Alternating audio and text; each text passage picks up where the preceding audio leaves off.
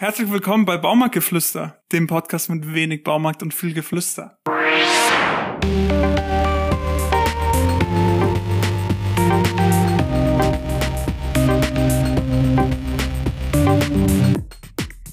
Herzlich willkommen zum zweiten Teil des Interviews mit Philipp Wehn. Erstmal Dankeschön fürs Anhören des ersten Teils. Ich hoffe, er hat euch gefallen. Jetzt beim zweiten Teil bekommen wir noch mehr Einblicke zu Philipps Leben, äh, wieso er gerne polarisiert, äh, was ihm Energie gibt und ich gebe euch die Antwort darauf, ob ich so sein möchte wie Philipp. Und er beantwortet uns die Frage, wie er seine mentale Gesundheit verbessert. Also, ich wünsche euch viel Spaß beim zweiten Teil. Let's go. Kati, stell die erste Frage. Würdest du sagen, du blühst in dieser Einstellung im Silicon Valley auf ähm, und ist dieser Lifestyle und das alles so komplett dein Ding? Ähm, ja. ja. also, und ja. es gibt ja auch schon Schattenseiten. Also das hat jetzt nicht so viel mit der Einstellung zu tun. Vielleicht auch schon, aber ja, so Nachhaltigkeitsaspekte und so sind in den USA ja, ja anders als jetzt in Deutschland. Oder, oder weißt du, was ich hinaus will? Nee, muss ein bisschen mehr erklären. Ähm, ja, also wie die Amerikaner denken, ist manchmal schon, also schon sehr unterschiedlich zu dem, was in, in Deutschland passiert. Mhm. Ähm, oh, ich habe gerade ein bisschen Schwierigkeiten. Für, ja, jetzt wird's dann interessant. Zum, zum, Beispiel, zum Beispiel beim Einkaufen ähm, für, für jede Flasche Wasser, die zu, zu schwer ist, zwei, drei Plastiktüten und so. Ja, mittlerweile Papiertüten. Ja. Ähm, Okay, also erstmal, ja, ich gehe da drin komplett auf. Ich gehe aber auch in dem Thema komplett auf, ein bisschen zu polarisieren. Also das war auch in Berlin, als ich bei Siemens war, hatte ich ja meinen mein YouTube-Channel angefangen. Und da war es auch so, ich weiß noch, habe ich einem Kollegen gesagt, pass mal auf, in einem Jahr habe ich zwei Sponsoren für den YouTube-Channel. Und fahre nicht mehr in meinem Auto, sondern in irgendeinem anderen Auto. Da haben sich Leute lustig drüber gemacht. Ähm, Leute haben sich auch darüber lustig gemacht, dass ich orange Socken getragen habe, wenn ich irgendwie zu einem anderen Siemens-Standort außerhalb von Berlin gegangen bin. Äh, teilweise fühle ich mich in der Rolle auch einfach wohl, so ein bisschen der Outlayer da zu sein. Ähm, und im Silicon Valley, in der, in der Blase oder auch in Berlin in dieser Blase, ähm, wo man wo man gefeiert wird, dafür Risiken einzugehen und etwas anderes zu tun, als aktuell existiert, da fühle ich mich zu 100% wohl. Ähm, zu deiner anderen Frage zum Thema USA und Nachhaltigkeit. Das Erste, was ich Leuten eigentlich immer sage, ist, man darf nicht Deutschland und die USA vergleichen. Man muss eigentlich Europa bis irgendwie in den äh, Mittleren Osten fast schon mit den USA vergleichen. Also wenn ich von San Francisco nach Miami fliege, fliege ich siebeneinhalb Stunden. Wenn wir jetzt kurz überlegen, wie lange wir von Deutschland, wo, wo wir überall hinkommen, wenn wir siebeneinhalb Stunden fliegen, da sind wir irgendwo hinter Dubai. Und dieses Gesamtkonstrukt in puncto Nachhaltigkeit, Kriminalität, Gun Violence, also auch Pistolen, was ja USA ganz schlimm immer in den News, ja, ist aber größtenteils irgendwie in Texas und halt irgendwie in Brennpunkten. Wenn ich jetzt auf Europa gerade gucke und auf die Gegenden, die wir hier haben, da geht es auch echt ganz schön ab. Äh, Thema, Thema Nachhaltigkeit, ähm, Arnold Schwarzenegger, Bodybuilder, Schauspieler und dann Gouverneur von Kalifornien. Top-Doku auf Netflix, die neue, kann ich absolut empfehlen. Ähm, hat, die, hat die strengsten Nachhaltigkeitsgesetze damals ähm, veranlasst, die Amerika je gesehen hat in Kalifornien, die dann Obama übernommen hat von Kalifornien. Ähm, wir haben, ich, ich kenne nicht die Zahl, kannst du gerne mal noch recherchieren, Andy. Ich schätze mal, wir haben locker 20, 30 Prozent Abdeckung von Electric Vehicles in den USA. Ähm, es gibt ein Tempolimit das heißt, jeder fährt 70, 80. Äh, was ein Riesenproblem ist, ist, ist Flugverkehr. Was ein Riesenproblem ist, ist, dass Einzelpersonen nicht darauf achten, wie jetzt vielleicht in Deutschland schon Einzelpersonen darauf achten ähm, und wie Dinge verpackt sind. Also es, es ist absolut katastrophal, wenn ich bei Costco eine Gurke, also ich kann keine Gurke kaufen, es gibt nur drei Gurken. Die drei Gurken sind in Plastik verpackt und jede Gurke ist einzeln in Plastik verpackt. Vor ein paar Jahren war das in Deutschland noch genauso, dass jede Gurke einzeln in Plastik verpackt war. Ähm, muss nicht sein, ist überflüssig. Ähm, Papiertüten gibt es mittlerweile auch.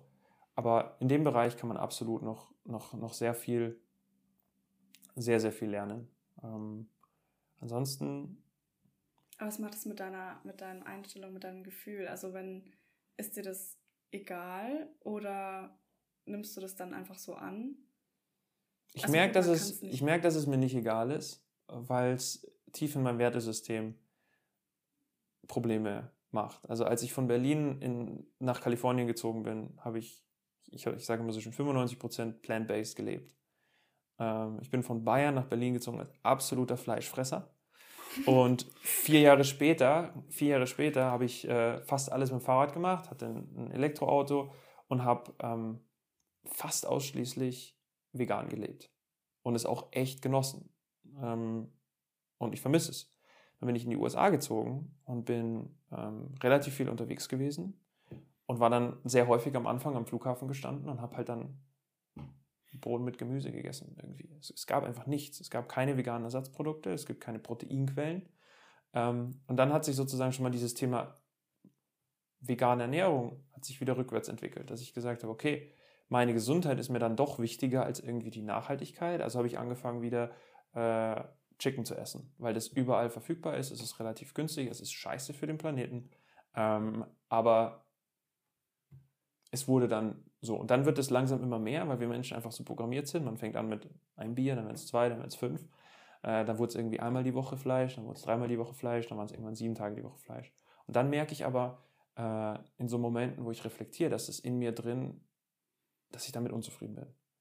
Dass ich mich echt gut gefühlt habe in Berlin, als ich, als ich wusste, ich mache was persönlich für diesen Planeten. Dass ich Tiere schütze, dass ich wirklich Tierleben auch schütze, dass ich ähm, darauf achte, was mache ich mit meinem Müll, wie sortiere ich meinen Müll, auch wenn ich da nicht der Beste bin, wie du weißt, Andi. Ähm, aber ja, also tief in meinem Wertebild habe ich mit dem, mit dem Thema Probleme. Ähm, Wichtig ist, dass man es irgendwann mal versteht und reflektiert. Ja, und ganz ehrlich, würden wir alle, würde jeder Mensch, niemand muss vegan leben, aber würden wir alle irgendwie 70% weniger Fleisch und Wurst essen. Oder ähm, statt unseren, unseren Milchprodukten irgendwie auf andere, auf andere Produkte umstellen, die uns trotzdem noch gesundheitlich gut tun. Also wenn wir, würden wir reduzieren, würden wir statt zwei Benzinern ein Benziner und ein Elektroauto haben, hätten wir eine Geschwindigkeitsbegrenzung. Also ich glaube, es sind nicht diese diese ähm, 100% Themen, und das finde ich gerade in Deutschland halt relativ viel, sondern es ist so, ich bin jetzt trotzdem nachhaltiger und besser für diesen Planeten, als ich es vor sieben Jahren war. Ich bin nicht mehr ganz so krass wie in Berlin, aber ich bin besser als, als zu dem Zeitpunkt. Und da vielleicht eine Empfehlung, ich äh, liebe die App Earth Hero. Da kann man seinen eigenen CO2-Footprint berechnen und sich dann Ziele setzen. Also ich hatte zum Beispiel Ende 22 habe ich reingeguckt und ich war ähm, ich war relativ gut von Ernährung und Mobilität, autotechnisch und sowas. Aber wir haben auch Ökostrom und sowas. Aber ich war trotzdem achtmal so schlimm, achtmal so schlimm wie der Durchschnittsamerikaner.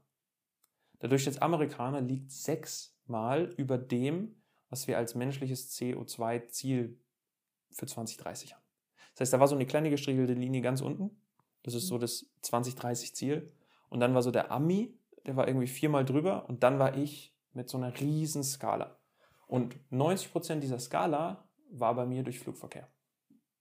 Das waren Geschäftsreisen nach Europa, Toronto, New York, Texas, Kalifornien, runter, Miami.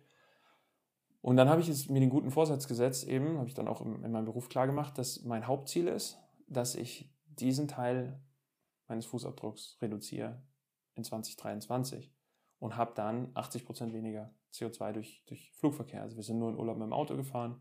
Ähm, ich habe einfach hinterfragt, ist es jetzt, gut, meine Frau war auch schwanger, das hat es leichter gemacht, aber ist es jetzt wirklich notwendig, dahin zu fliegen für ein zwei-Stunden-Meeting und ein Dinner? Oder kann es jemand machen, der vielleicht in der Region ist und ich schalte mich für das Meeting virtuell zu? Ähm, also, du merkst, ich glaube, das war jetzt die längste Antwort. Also ja, es beschäftigt mich. Äh, und ich glaube, es ist wichtig, dass wir uns auch alle damit auseinandersetzen.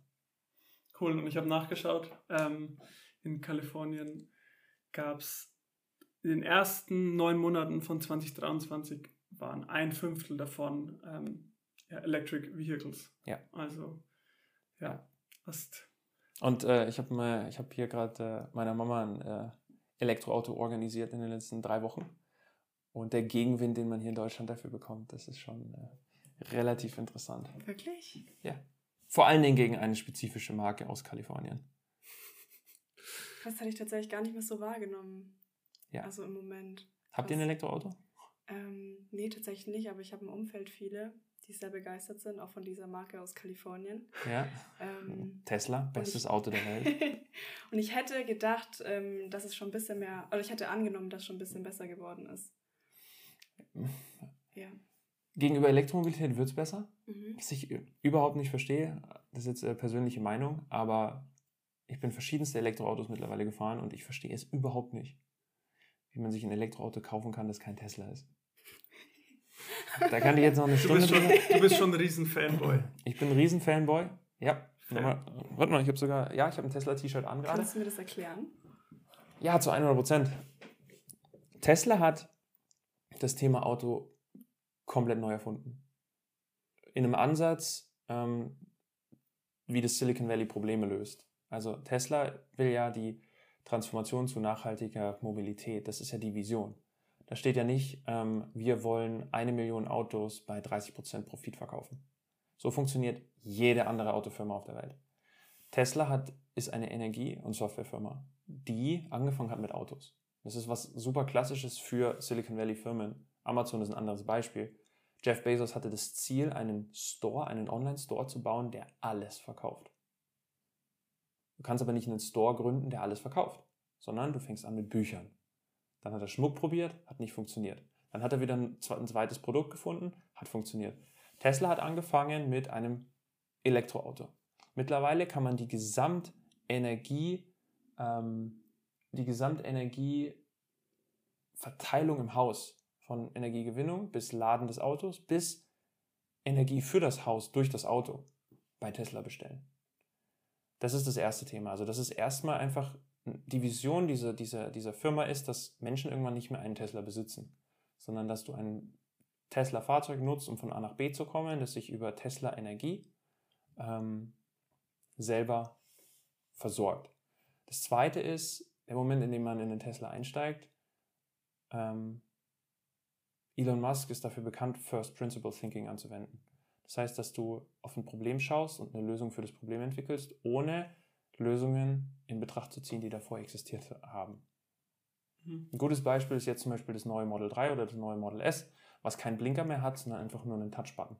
Links und rechts statt hoch und runter. Das sind so, sind so Kleinigkeiten, die aber die Experience in einem Tesla deutlich einfacher machen. Plus ähm, das gesamte Interface, die Software, das Fahrverhalten, auch wenn mancher Deutscher sagt, dass äh, die Spaltmaße hinten beim Rücklicht vielleicht nicht perfekt sind. Ich weiß nicht, wie oft ich mein Rücklicht angucke, wenn ich im Auto sitze. Meistens fahre ich das Auto. Ähm, es fühlt sich nicht so wertig an. Ja, und die Türen muss man auch so zuziehen immer. Ja. Ganz schlimm. Also da habe ich meine, meine Meinung. Was deutsche Automobilbauer oder auch andere internationale Automobilbauer gemacht haben, ist, sie nehmen ein Auto, so wie es existiert, und machen daraus ein Elektroauto. Damit hast du immer noch das gleiche Auto. Du hast das gleiche katastrophale User Interface ob es jetzt VW, BMW, Mercedes oder Audi ist, was schwer zu bedienen ist, was voll von sogenannten Feature Shocks ist. Das ist wieder so ein Silicon Valley Begriff. Das bedeutet, dass sich Softwareingenieure oder, oder Ingenieure überlegen, ich baue jetzt das Lenkrad. Ja, was sind jetzt die geilsten Features, die ich in dieses Lenkrad reinbauen kann? Dann gab es irgendwann diese Reihe an Knöpfen. Fünf Knöpfe links, fünf Knöpfe rechts. Ich habe jetzt gesehen, die Mercedes Luxusprodukte haben jetzt zwei Reihen von Knöpfen. Die haben mittlerweile zwölf Knöpfe auf dem Lenkrad. Tesla hat zwei.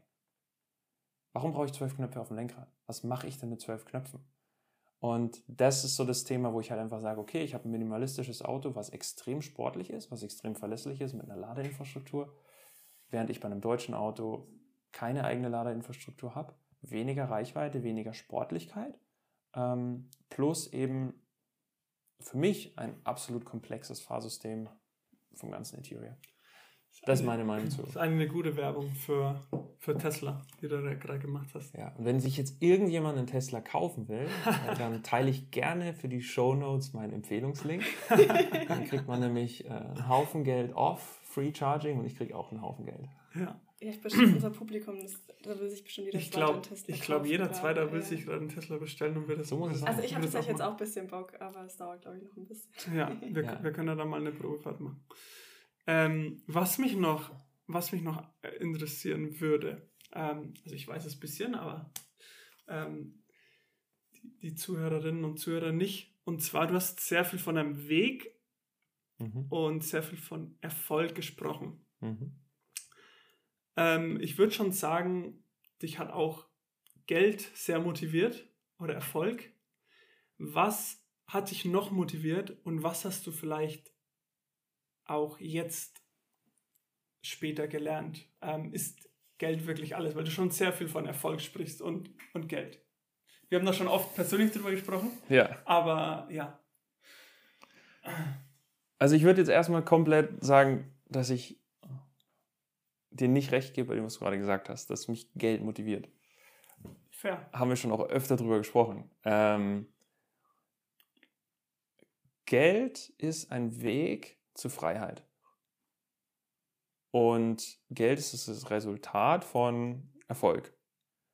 Ähm, ich habe für mich ein ganz klares Ziel, dass ich für meine Familie und für die Themen, die mir wichtig sind, da sein will und mein Leben dem Ganzen widmen möchte. Leute, die sagen, Geld ist ihnen nicht wichtig, arbeiten bis sie 65 sind, von Montag bis Freitag, von 8 bis 5, haben 30 Tage Urlaub im Jahr und sind viele, die ich kenne, 70 Prozent des Jahres richtig unzufrieden und sind abhängig von Geld. Sie arbeiten, um Geld zu verdienen, um ihr Leben zu finanzieren, um ihr Haus abzubezahlen und um zweimal im Jahr in Urlaub zu fliegen meine Vision und mein Ziel ist, dass ich so schnell wie möglich unabhängig werde von dem Druckmittel Geld. Ich möchte aus dieser Abhängigkeit Geld so schnell wie möglich rauskommen. Ich habe selber gesehen, was auch so eine, eine Konzernkarriere bei meinem Vater, was das bedeutet. Das bedeutet, dass er früh um sieben aus dem Haus ist und abends um zehn heimgekommen ist. Dass er am Wochenende todmüde war und dass er am Ende mit 62 kurz vor seiner Rente, auf die er sich sein Leben lang gefreut hat, gestorben ist. War alles für die Firma und für das Geld. Ich teile das mit vielen Leuten und wahrscheinlich sind eure Hörer genau in der Zielgruppe. Zwischen 20 und 30 entscheidet man extrem viel, wann die Kurve Karriere und Geld und Erfolg, wann die exponentiell steigt. Also wenn man, wenn man erfolgreich ist, gibt es diesen Punkt im Leben, bei meinem Papa irgendwie mit 55 oder sowas, wo du schuldenfrei bist und dann relativ senior bist, wenn du eine, eine Karriere in einem, in einem Konzern machst, wo du dann in der Lage bist, relativ viel Geld zur Seite zu legen. Die Kurve hat einen großen Einflussfaktor, das ist T. Und diese, diese T für Zeit. Und die Zeit, die du zwischen 20 und 30 investierst und wie du sie investierst, entscheidet, ob du mit 60 immer noch abhängig bist von deinem Job oder ob du mit 40 finanziell frei bist, wenn du die richtigen Entscheidungen triffst. Und für mich ist die Motivation, ich habe mir auch mal einen äh, Brief geschrieben zu meinem 30. von meinem 40-jährigen Ich, wo ich mir eben sage, okay, pass mal auf, so sehen die nächsten zehn Jahre aus. Und für mich ist, jetzt um das Ganze zu schließen, ich schaffe mir seit sieben Jahren den Arsch ab, um zu einem Punkt zu kommen, wo ich nicht mehr abhängig davon bin, monatlich Geld zu verdienen, sondern zu entscheiden, äh, entscheiden zu können, dass ich für meine Tochter da sein kann, für meine Frau da sein kann oder dass ich sagen kann, ich möchte mich jetzt mit dem Thema äh, Bildungssystem in Deutschland auseinandersetzen und da Dinge bewegen. Und das so früh wie möglich. Das ist meine Motivation, warum ich, glaube ich, Jahrgangsbester wurde, warum ich jetzt beruflich relativ schnell relativ viele verschiedene Moves auch gemacht habe. Hängst du beruflich aber jetzt immer noch so drin? Oder würdest du gerade sagen, du arbeitest viel? Ja, 100 Prozent. Ich okay. bin ja auch erst 31. Aber das Leben kann ja auch nicht mit 62 vorbei sein, sondern morgen. Ähm, ja. Da, da schaffe ich immer selber, da, da weiß ich immer nicht, wie ich das für mich priorisieren soll. Ähm, ich glaube, eine wichtige Sache, die hatten wir vorhin angesprochen, ist, während ich das mache, bin ich nicht unglücklich. Also ich mache trotzdem jeden Tag das, was ich gerne machen möchte. Also wenn ich viel arbeite und wenn ich ähm, dann auch mal vier, fünf Tage von meiner Familie weg bin, äh, bin ich damit absolut happy und erfüllt. weil ich aber auch weiß, warum ich es mache, also was mein North Star ist. Das ist eben diese, diese Freiheit. Und wenn ich jetzt morgen erfahren würde, dass ich eben äh, vielleicht Krebs habe und ich habe noch einen Monat, dann würde ich auf die letzten zehn Jahre zurückblicken und wäre zu 100% zufrieden. Zu 100%. Ähm, weil ich Purpose hatte und glücklicherweise durch die Uni gefunden habe, was mir wirklich Spaß macht. Also Business, Wirtschaft begeistert mich. Ich kenne aber auch viele Leute, die arbeiten in ihrem Job und würden aber eigentlich lieber vielleicht einen Blumenladen haben oder ähm, Pfadfinder ausbilden oder sonst irgendwas. Aber sie sitzen von Montag bis Freitag in einem Cubicle Office an ihrem Laptop und sind Accountant. Da würde ich dir recht geben. Das Leben kann immer vorbei sein. Ich bin in der glücklichen Situation, dass das, was ich gerade mache, nicht immer, ne? aber 90 Prozent der Zeit, zu 100 Prozent ist das, was ich auch machen will. Und was bedeutet für dich Freiheit? Weil, also finanzielle Unabhängigkeit kann ja an verschiedenen Punkten erreicht worden sein. Also, mhm. keine Ahnung, wenn deine finanzielle Freiheit dann da liegt, äh, wo du dir eine Villa leisten kannst, ohne zu arbeiten oder, keine Ahnung, eine kleine Wohnung oder so. Mhm. Ähm, ja. Wie findest du da für dich deinen. Ja. Also, es ist keine Summe, auf keinen mhm. Fall, sondern es ist, glaube ich, es ist ein Punkt, wo ich als Person eine Marke habe, die ich monetarisieren kann, wann immer ich es möchte. Also es heißt nicht, dass ich finanzielle Freiheit und der, der, der, das Ende von meinem Weg heißt nicht, dass ich nicht mehr arbeiten will oder dass ich nicht mehr ähm, mich mit Themen auseinandersetzen will. Dafür liebe ich Technologie, Wirtschaft einfach viel zu sehr. Sondern es bedeutet wirklich, dass ich sagen kann, ähm, ich möchte mich jetzt gerade mit dem Thema auseinandersetzen oder ich möchte jetzt eine Firma in dem Bereich gründen. Ich mache das jetzt mal. Wenn ich aber ein Jahr äh, daran kein Geld verdiene, aber dafür vielleicht, nehmen wir einfach mal das Thema Bildungssystem in Deutschland. Wenn ich jetzt anfange, mich damit auseinanderzusetzen, damit kannst du kein Geld verdienen. Aktuell könnte ich da vielleicht zwei Stunden die Woche rein investieren. Und das ist ein Thema, was mir, was mir wichtig ist. Aktuell muss ich aber von Montag bis Freitag arbeiten, um erstmal meinen Lebensstandard so zu halten, wie er ist und die Grundlage setzen für die, für die Zukunft. An einem bestimmten Punkt kannst du sagen, ich möchte mich jetzt mit dem Thema auseinandersetzen, ob ich jetzt daran äh, Geld verdiene im nächsten Jahr oder ob ich ausschließlich was generiere, was irgendwie der Gesellschaft Gutes bringt, ist mir egal. Ist meiner Familie egal, ist unsere Zukunft egal. Das bedeutet für mich finanzielle Freiheit. Das sind nicht materialistische Dinge, obwohl ich die liebe, verstehe mich nicht falsch, ähm, sondern es ist wirklich der Punkt, wo du ja unabhängig vom 9 to 5 sein kannst. Und da ist natürlich wichtig, wenn du jetzt einen Lebensstandard hast, äh, wo du sagst, okay, ich ziehe irgendwie nach Portugal, wo das Leben relativ günstig ist, kaufe mir da ein kleines Haus und äh, kümmere mich von da remote um das Bildungssystem in Deutschland. Könnte ich jetzt vielleicht schon machen, keine Ahnung, was, was die Lebenskosten dort sind. Äh, ich habe natürlich ein Bild trotzdem im Kopf, wie mein Leben aussehen soll. Ich möchte teilweise in den USA leben, ich möchte teilweise in Deutschland leben, ich möchte ähm, die Freiheit haben, ähm, Urlaube zu machen, so wie ich es möchte, äh, und gleichzeitig finanziell frei sein. Ist es für dich erstrebenswert, von dem materiellen Aspekt noch mehr wegzukommen oder gehört das für dich zum Glücklichsein mit dazu? Das gehört für mich dazu. Okay. 100 Prozent. Also, Auch wenn ich da schon versucht habe, dich davon wegzubekommen. ja, wobei. was heißt, was heißt also die, Du nennst mich immer Basic Wen, ne? Was ähm, ich, ich, die, die Hose, die ich gerade anhabe, ist von Zara, kostet 18 Euro und die habe ich jetzt seit sieben Jahren. Ähm, ich trage von Montag bis Freitag, äh, ja, jetzt können wir über Fast Fashion und sowas reden, aber ich kaufe mir einmal im Jahr ähm, drei weiße T-Shirts, drei schwarze und drei blaue von Zara und äh, zwei Chinos und eine Jeans. Und jedes Mal, wenn ich mir die neuen kaufe, spende ich die alten. Das heißt, rein und raus.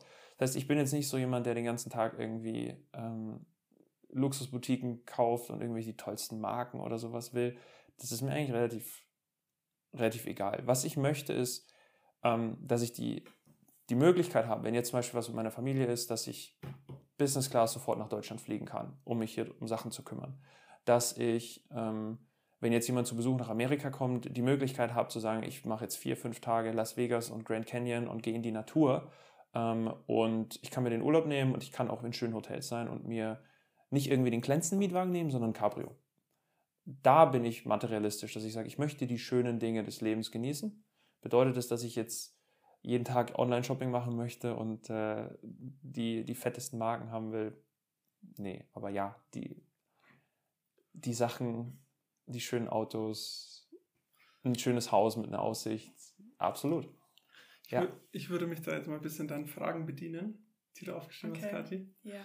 Ähm, weil es, weil ich es auch wichtig finde. Und zwar sind eigentlich zwei Fragen in einer. Und zwar, wie, wie, wie erdest du dich und wie bleibst du, wie bleibst du bescheiden? Oder bist du bescheiden? Ja. Das bin sauer. ist dir das wichtig? Bin extrem ungeduldig.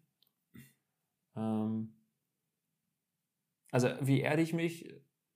Meine Tochter hilft mir da extrem.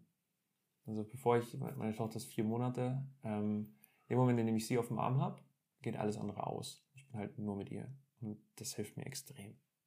Dann auch noch davor. Wie war es davor? Ähm, Journaling und Atemübungen. Also dieses 484-Protokoll. Ähm, einfach, dass man sagt, man, man, beruhigt sein Nervensystem, man kommt runter.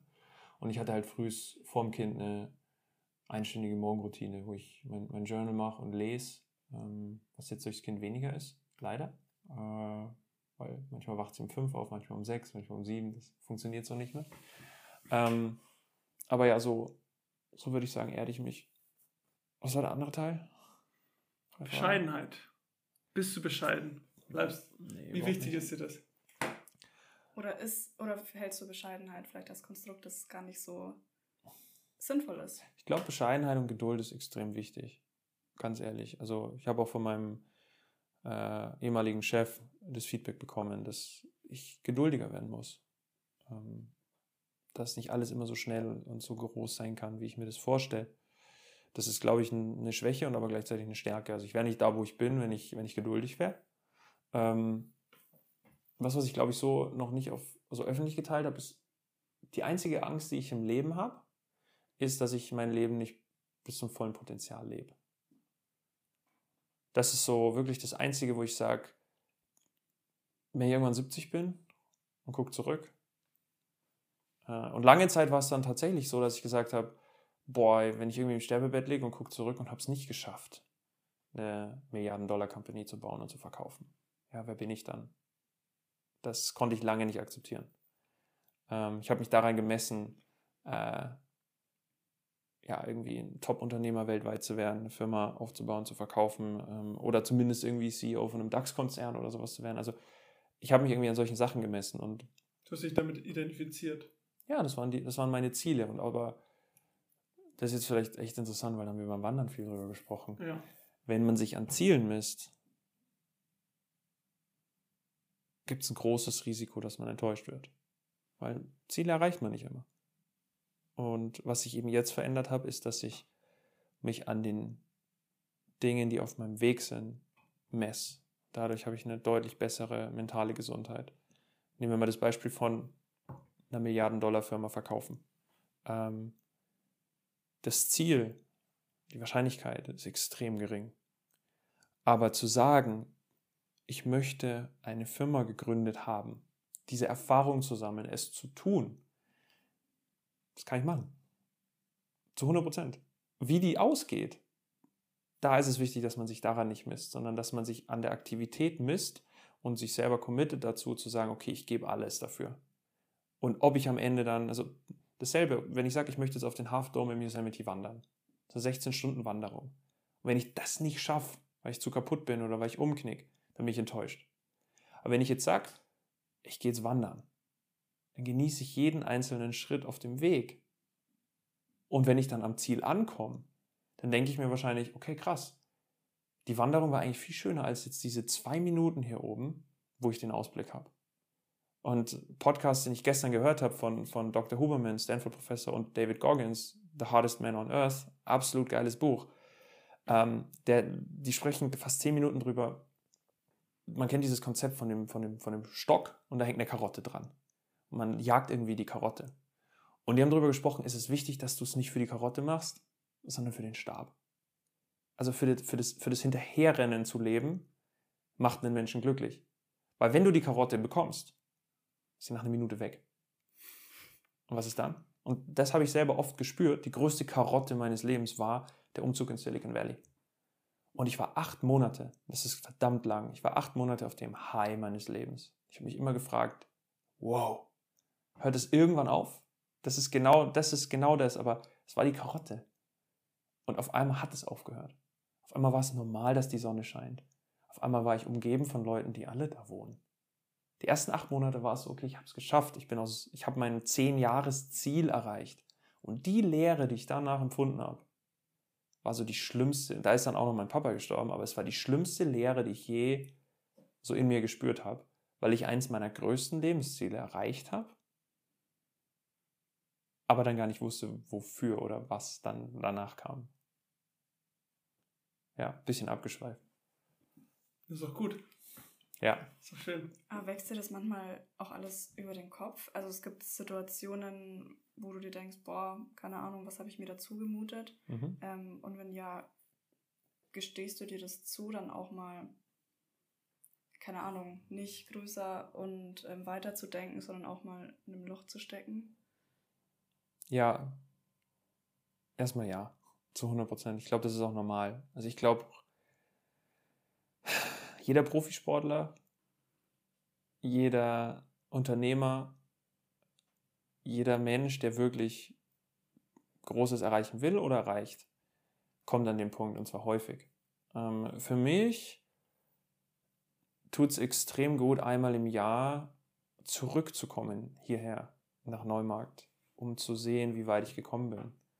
Und auch um meinen Kopf einfach mal kurz auszuschalten und vielleicht mal wieder mich von meiner Mutter bekochen zu lassen. Und diese ganze, das ist die Verantwortung da drüben, die Lebenskosten, Kind, Krankenversicherung, irgendwie das Ganze am Laufen zu lassen mit 31 ist extrem viel. Ähm, und das passiert. Ich glaube, das ist auch völlig normal. Ähm, ich glaube, das ist auch völlig, ich glaube, es ist auch absolut wichtig, dass man sich so fühlt, weil dann ist man außerhalb der Komfortzone. Ich glaube, jeder Mensch hat Probleme. Wir, wir wählen nur unsere eigenen Probleme. Immer selbst. Ob das jetzt wirtschaftlich ist, in der Familie oder gesundheitlich. Jeder Mensch hat Probleme.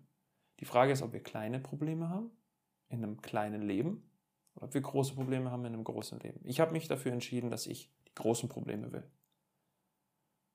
Ein gutes Beispiel, um jetzt zu diesem Ernährungsthema zurückzukommen. Ähm, wie oft habe ich mich schon verletzt, weil ich irgendwie einen, einen 140 Kilo Clean and Jerk probiert habe.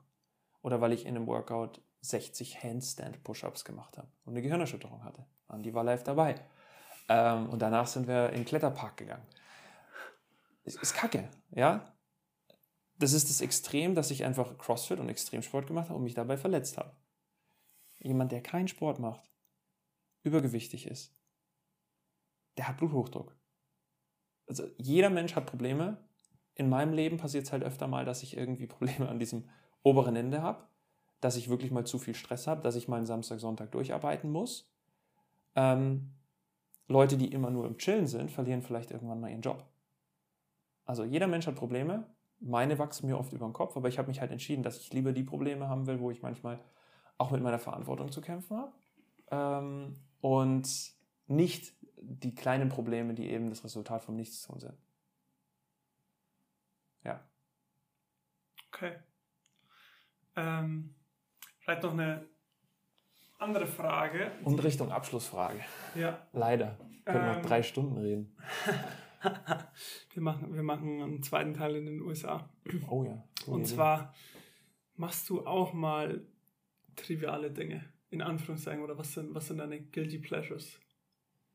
Was definierst du als triviale Dinge? Ähm, schaust, hast du irgendwie einen YouTube-Channel, der nichts mit ähm, dem härtesten Mann der Welt zu tun hat, sondern Trash-TV oder, oder wie schaffst du es dein Leben nicht ganz so ernst zu nehmen? Also ich habe, das ist definitiv eine Schwäche. Ähm, ich habe oft das Problem, ein Problem damit, Dinge zu tun, die nicht wertschöpfend sind. Muss ich ehrlich zugestehen. Also wenn ich einen Samstagnachmittag frei habe oder wenn ich im Flugzeug sitze, ähm, einfach einen Film anzumachen, nehmen wir jetzt Fast and the Furious oder Mission Impossible, oder suche ich mir eine Doku und lerne was über das Universum. Oder da ist dann schon, ich glaube, es ist auch meine Erziehung, da kommt mein Papa wieder ins Spiel, dass ich mir oft diese Auszeit dann nicht erlaube. Einfach mal am Pool Musik zu hören, sondern am Pool wird ein Podcast gehört, am Pool wird ein Hörbuch gehört.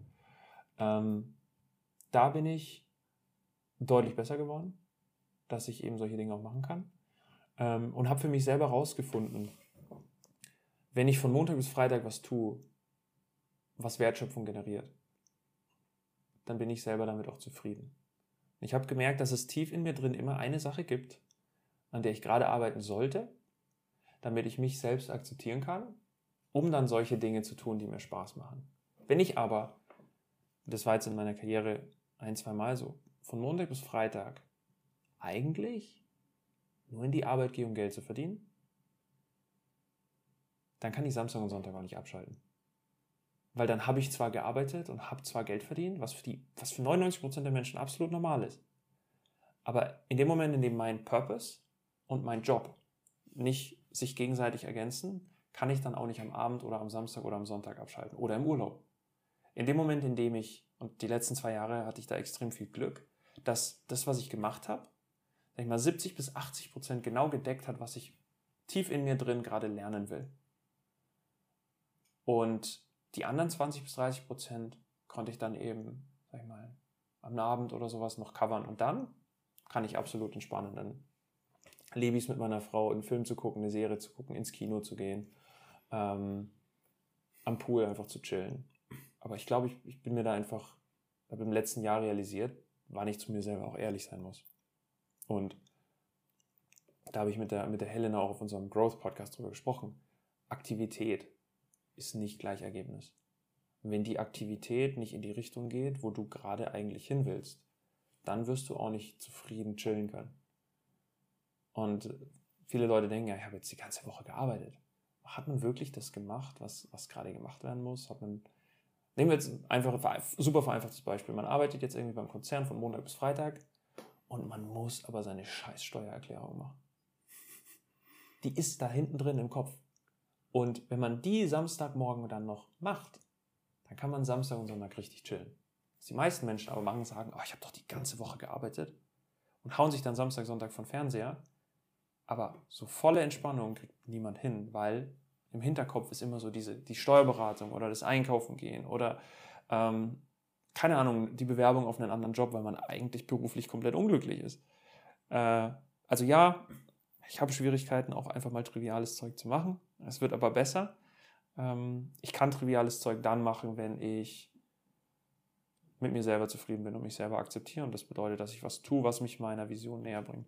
Aber war das immer so? Oder warst du, hast du als, keine Ahnung, Jugendlicher in der Pubertät oder so ähm, auch mal Schmarrn gemacht? In Anführungszeichen. Ich sage immer zu meiner Frau, ganz tief in mir drin bin ich ein extrem fetter und fauler Mensch. So.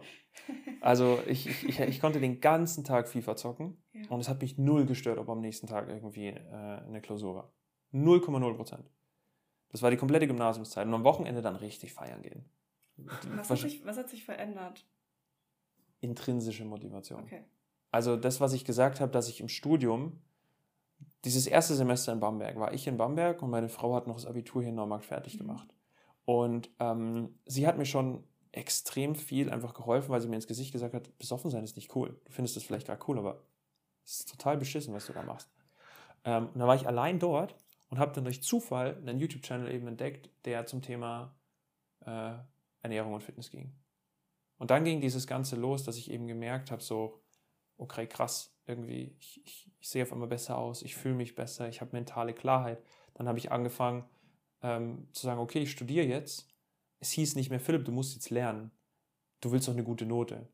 Sondern es war auf einmal so, okay, ich will eine gute Note. Period. Und in dem Moment habe ich eben angefangen, intrinsisch der Beste sein zu wollen. Ist es immer intrinsische Motivation oder auch, zu, oder auch Sucht? Ich würde sagen intrinsische Motivation. Okay. Ja. Nee, ich glaube, Sucht fühlt sich anders an. Mhm. bin schon gern gut. Also, ja. ja. Muss man mal definieren. Ja, auf jeden Fall. Ähm, Wie definiert man Sucht? Hat Sucht, Sucht hat Entzugserscheinungen. Ich würde sagen, ich habe, wenn ich lange kein Erfolgserlebnis habe, schon äh, den Anflug von Entzugserscheinungen. Also ich brauche schon Bestätigung, irgendwie, keine Ahnung, auf einer großen Bühne sein oder Auszeichnung wie das Top 40 unter 40 von der Kapital. Das sind so die Bestätigungen und wenn die über eine lange Zeit mal nicht kommen, sondern man arbeitet nur an den Themen, ja, dann glaube ich, bin ich schon ein bisschen unzufrieden. Mhm. Findest du das für dich, ist das für dich so ein Warnsignal eher oder ist es okay? Oder siehst du das absolut okay. Bisschen, okay. Mhm. Ich glaube, also wäre ich ein Profisportler, würde mich das niemand fragen. Diese Frage. Ja. ja. Aber wenn du ein 0815 Mensch bist, der ich nicht unbedingt bin, aber 0815 heißt für mich, du studierst, du gehst in die Arbeit, ähm, dann fragen immer Leute, ja, mach doch mal langsam, erhol dich doch mal. Geht jemand, zum, geht jemand zu, zu Cristiano Ronaldo hin und sagt, jetzt mach doch mal langsam. Schau doch mal.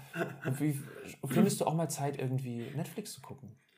Nein, jeder will sehen, wie dieser Mensch weiter irgendwie der krasseste Dude ist, der auf dem Fußball, ja, ist besser als Messi für mich und war es auch immer. Ähm, Stimmt nicht. Der krasseste ist. Und da habe ich auch mit den Leuten bei Top 40 unter 40 drüber gesprochen, wo wir sagen, wir sind die Leistungssportler der deutschen Wirtschaft. Und unser Muskel ist unser Hirn. Leistungssportler trainieren und dann werden sie massiert, dann gehen sie in die Sauna, dann machen sie alles Mögliche, damit der Körper weiter funktioniert. Was machen denn die Leistungssportler der Wirtschaft, damit ihre mentale Gesundheit funktioniert, damit ihr Hirn funktioniert, damit ihr Körper funktioniert? Gar nichts. Und sie werden von der Gesellschaft auch immer noch genauso behandelt. Dass man sagt, eigentlich ein Topmanager vor 20 Jahren, ja, übergewichtig, Raucher, Alkoholiker und keine Haare im Kopf und männlich weiß. Ja, die Zukunft sind Leistungssportler in der Wirtschaft und da zähle ich mich selber dazu, wo du eine Balance hast zwischen mentaler Gesundheit, physischer Gesundheit und beruflichem Erfolg und familiärem Erfolg. Und da muss es dann, glaube ich, auch aufhören, dass man. Ich habe vorhin das Lied gehört, Stop Giving Me Advice. Ja? Musiker, Sportler, die dürfen irgendwie hart arbeiten, ballen, wenn die irgendwie, wenn die irgendwie Burnout haben oder depressiv werden. Völlig normal in so einer Karriere als Sänger. Eminem, depressiv geworden. Ja. Äh, wenn du in der, in der Wirtschaft bist, dann sagt irgendwie das gesamte Umfeld, weil natürlich 95% der Leute auch irgendwie in einem 9 to 5 hängen, sagen, boah, ist das dir nicht eigentlich alles zu viel? Willst du das überhaupt? Mach doch mal langsam. Also viele von den Fragen, die wir jetzt hatten, waren ja genau in die Richtung. Und ich glaube, auch viele Menschen denken so. Aber ich sehe mich absolut als Leistungssportler in dem Bereich. Was natürlich später passiert, aber ich, ich sag mal so, mit dem Schritt in Silicon Valley, das war irgendwie so der Schritt, wenn ich jetzt Fußballer wäre oder Ronaldo, von Portugal in die Premier League. Also ich bin jetzt in dem Land, in der, in der Liga, in der die Besten sind. Und jetzt muss man halt gucken, bei welchem Verein spiele ich? Will ich meinen eigenen Verein gründen? Was möchte ich in dieser Liga der Besten, der Besten in der Technologiebranche machen? Ähm, und klar bin ich dann auch manchmal einfach kaputt. Aber cool. gehört dazu. Da bin ich auf jeden Fall Fan von dir. Ja? Ja. Nee, aber, aber mir ist es ja auch. Irgendwann gibt es Trikots. Mir ist, ja auch, mir ist ja auch persönlich wichtig, wie du vorhin gesagt hast, dass du halt einfach dass man die Balance hat, weil ich großer Fechter von, Verfechter von Balance bin im Leben. Mhm. Aber ähm, ja, jeder kann Dann natürlich. Empfehle ich dir jetzt nochmal den Podcast, den ich dir gestern geschickt habe? Ja, ich habe noch nicht fertig gehört. Ja, David Goggins sagt nämlich, there's no fucking balance. Ja. Ähm, mehr sage ich jetzt nicht dazu, ich kann es nur jedem empfehlen, reinzuhören. Äh, Apropos Empfehlung, äh, ja, natürlich auch dein Growth Podcast. Und mein ähm, YouTube-Channel. ähm, ja, nee, auf jeden Fall. Also dein, dein Growth-Podcast, den du hast auf Englisch ähm, mit, mit, mit Helena, ist auf jeden Fall auch immer sehr wertvoll, wenn ich den, wenn ich den anhöre. Und ähm, jetzt hast du natürlich was Wertschöpfendes generiert und jetzt kannst du hoffentlich auch am Wochenende chillen. Mir geht es jetzt auch tatsächlich deutlich besser. Ja. Das ist vielleicht so als Final Statement. Viele Leute denken immer, dass äh, Ausruhen zu Energie führt. Ausruhen und Netflix gucken aber es sind die Dinge, die uns Energie, also etwas tun aktiv, was dir Energie gibt, gibt dir Energie. Ja. Und ich kam hierher und war echt müde. Ich war gestern den ganzen Tag unterwegs, Neugeborenes, etc. und ähm, habe jetzt eigentlich Energie investiert. Aber in ein Thema oder auch in eine Aktivität mit Menschen, die einem Energie geben, sodass ich jetzt nach einer Stunde oder mehr mit mehr Energie aus der ganzen Sache rausgehe. Das vielleicht auch nochmal als Empfehlung, dass Leute so in sich reinfühlen. Was sind die Dinge, die mir wirklich Energie geben? Und das ist nicht hinlegen, es ist nicht immer schlafen. Also es kann sein, dass es, es kann sein. Menschen genau. ist, aber genau. es muss nicht. Aber es kann auch sein, dass es Joggen ist. Dass Joggen einem Energie gibt, obwohl man Kalorien verbrennt. Ähm, ja, da sollte vielleicht jeder ein bisschen mehr in sich reinhören. Lesen, Unternehmen gründen. Äh, diese Themen geben Energie, fressen nicht Energie. Für mich persönlich. Ja. Okay. Hat ja. Spaß gemacht. Macht, macht weiter so. Ähm, und äh, ja, mal gucken, wie, wie die Folge ankommt. Dann machen wir vielleicht noch eine zweite Folge. Irgendwann ja. mal. Bedeutet mir auf jeden Fall sehr viel, dass du dir Zeit genommen hast. Gerne. War jetzt wenig, wenig äh, Baumarktgeflüster. aber viel. Silicon Valley Geflüster. Ja. Und Philipp Geflüster. Nee, auf jeden Fall danke für, für die Zeit. Mega wertvolles Gespräch. Ich hoffe, alle da draußen können vielleicht ein bisschen was mitnehmen. Ich finde, jeder kann irgendwas mitnehmen. Da waren viele wertvolle. Ich kann auch sagen, volles Arschloch. Ja. Idiot. Das sage ich ja auch oft zu dir. Will so, wer will so leben? Du hast auch oft gesagt, ich, ich, will, nicht, ich will das nicht so. Ja, nee, genau. Nee, das ist auch, ist auch, ich meine, ich habe durch, durch Philipp auch gemerkt, hey, ich will nicht so leben. Aber das war ja auch, das war auch ein gutes Learning. Aber du hast auch Teile gesehen von dem Leben, die dir vielleicht äh, gut gefallen und die du genau. übernommen hast. Genau. Weil, weil ich vorhin noch auf, ähm, gesehen habe, dass du aufgeschrieben hast, äh, was war das Key Learning aus der Zeit zwischen Philipp und mir? Fand ich eine gute Frage. Ähm, und Key Learning war auch, hey, ich will nicht so sein wie du. So, keine Ahnung. So jeder, der jetzt zuhört, denkt sich auch bestimmt so, ja, keine Ahnung, was, was will der? Äh, ähm, aber halt, keine Ahnung, ich nehme da halt persönlich für mich mit, was mir gut tut. Und du, du lebst ja auch nur dein Leben, was dir gefällt und was dich glücklich macht mhm. und was dir, was, du, was dir Erfüllung bringt. Deswegen, mhm. fair enough, mach dein Ding, jeder macht sein Ding. Aber ja, äh, macht, macht die andere nicht runter, so bei, ja. bei ihrem Weg, sondern unterstützt andere Leute bei ihrem Weg. Ja. Ähm, deswegen auch mega cool, dass du dir, dass du die Zeit nimmst. Ähm, bereut mir sehr viel. Und ja, Dankeschön. Danke euch. Hat Spaß gemacht und äh, viel Spaß weiterhin. Das war der zweite Teil des Interviews mit Philipp Wehn. Dankeschön fürs Zuhören. Ich hoffe, es war was dabei. Ich glaube aber, da war für jeden was dabei. Da kann jeder was rausziehen. Davon bin ich auf jeden Fall überzeugt. Die Interviewreihe ist jetzt erstmal wieder vorbei. Die nächste Folge wird wieder nur mit mir und Kati sein. Ich wünsche euch noch einen schönen Morgen, Mittag, Abend, egal wo ihr gerade seid. Ihr seid toll, habt einen wundervollen Tag und bis zum nächsten Mal. Katja hat das letzte Wort. Tschüssi.